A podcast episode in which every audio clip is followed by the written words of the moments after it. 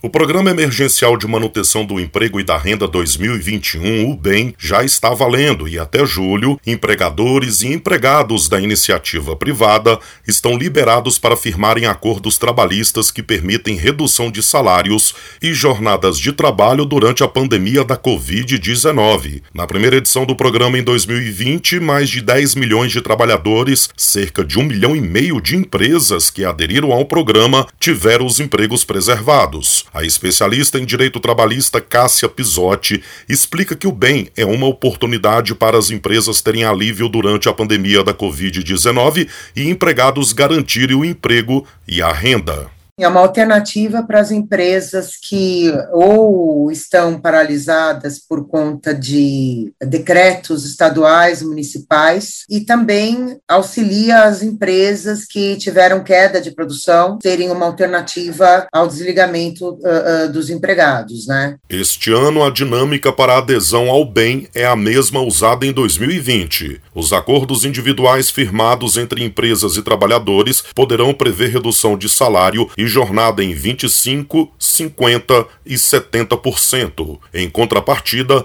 o governo federal, por meio do Fundo de Amparo ao Trabalhador, o FAT, repassa ao empregado como benefício emergencial o valor que foi abatido no acordo com o patrão. A referência das parcelas será o seguro-desemprego que o funcionário teria direito. A especialista em direito trabalhista, Ramile Taguatinga, lembra que o bem não tira direitos dos empregados e que todos os acordos devem ser realizados de forma conjunta entre patrão e empregado. Agora o que nós temos é realmente isso, é esse, essa tentativa do governo vir dar uma mão para o empresário aí para poder ajudar, também ajudar o trabalhador. A base é o diálogo, para prevenir situações possam direitos possam ser suprimidos ou ilegalidades possam ser cometidas. A base é o diálogo. Em uma outra medida provisória publicada, o governo federal flexibiliza as relações do trabalho para permitir o trabalho remoto, o conhecido home office, sem exigir exames admissionais. Além disso, a medida libera antecipação de férias